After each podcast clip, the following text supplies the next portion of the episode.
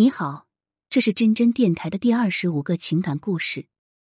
我四十八岁，和老公有一个儿子，在农村生活，家庭条件一般。老公为了一家生计，常年上山才要送出去卖。我以为我能就这样过一辈子，没想到一个小女孩的到来，竟打乱了我们的平静生活，害我孤苦一生。年轻时候，我也算眉清目秀，结婚后。老公常年上山采药，一年到头都不在家。我很寂寞。有一天跑到镇上的小酒馆买酒喝，却碰到青春帅气的房成。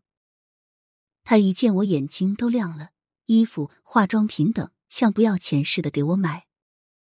这些东西都是老公没办法给我的，于是我很快就沦陷了，成为了房成的情人。没想到的是，我没多久就怀孕了。还生下了一个女儿，幸好那一年老公没有回家。但是我还是害怕被老公发现，就把孩子交给房成带走了。又过了三年，房成突然出现在我面前，还交给我一个三岁的女孩。可这个女孩并不是我的孩子。原来房成并不是我以为的有钱人，他只是有钱人家的仆人。他的主人是古医生，有一个女儿流浪在外，派房成去接到古家。这个女孩名叫东东，三岁。房成费了九牛二虎之力才把她找到，可孩子的妈妈已经病入膏肓，在去世前托付房成要把孩子亲手交给古医生。恰好我和房成的女儿也满三岁了，他灵机一动，就把自己的女儿和古医生的女儿调了个包。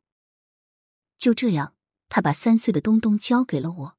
在当年，我还以为她是我自己的女儿。我无法接受自己还有个私生女，我一脸嫌弃的接过这个天真无邪的孩子，回到家就是一顿毒打，让他学会做各种家务，像一个佣人一样接管了我的家务活。东东不知道为什么特别听话懂事，不过他怎么做都讨不到我的欢心。有一次，她还闯了大祸。那天，丈夫好不容易才从深山老林里的悬崖上挖到了一株百年的何首乌，还指望着能卖个好价钱贴补生活。结果谈好价格回家去的时候，何首乌却不见了。询问过之后，丈夫发现是儿子和东东因为饿得发慌，把何首乌吞下肚了。丈夫当时气得发抖，大喊着打死这个死丫头。我看着钱飞了，对他也忍无可忍，就罚他站在墙边不准吃饭。后来东东便跟着老公上山学采药，可他好不容易采到一篮子草药到集市上去叫卖，却无人问津。天黑了回家没有卖到半毛钱。我发狠又毒打了他一顿，丈夫于心不忍，我心里却在想着把他变成摇钱树。后来东东去了城里的药铺打工。药铺的老板陈先生竟是房成的大哥。房成开始使坏，可他的大哥非常开明，相信东东是一个好女孩，让他跟着一个老中医学习给人看病抓药。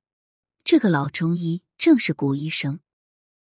东东对此表现出浓厚的兴趣，立志要报考中医大学。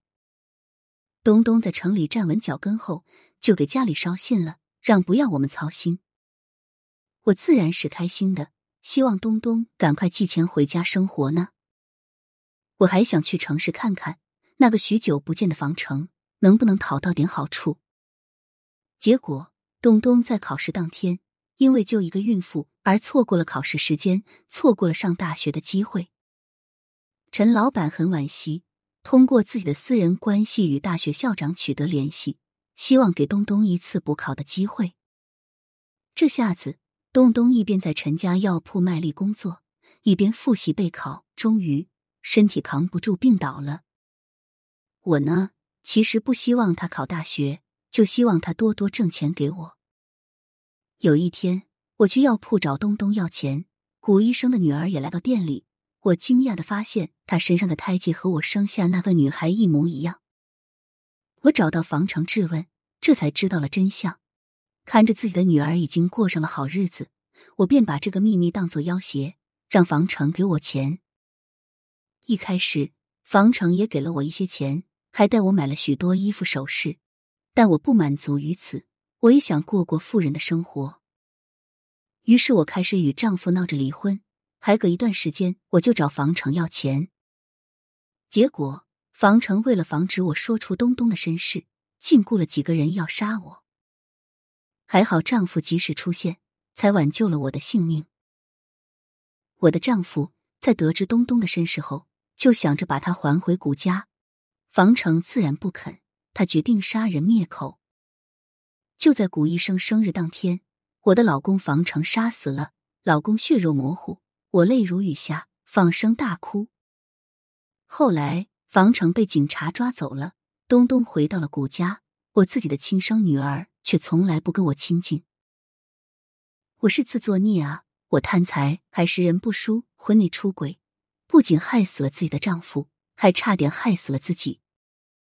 到了最后，没人肯认我，我只能孤独的过着痛苦的一生。听完阿姨的故事，真真想到东野圭吾曾说的这句话：“世界上最难以直视的，一是太阳，二是人心。愿每个人都心存善良。”本文的这个阿姨落得这个下场，真真只能说：活该她做，活该她后半生孤苦，只可怜了她的老公，为了她的私欲失去了生命。盼望这世上善良的人多一点，让世界好一点，再好一点。感谢您的收听，本集故事就到这里，别忘了点赞订阅哦！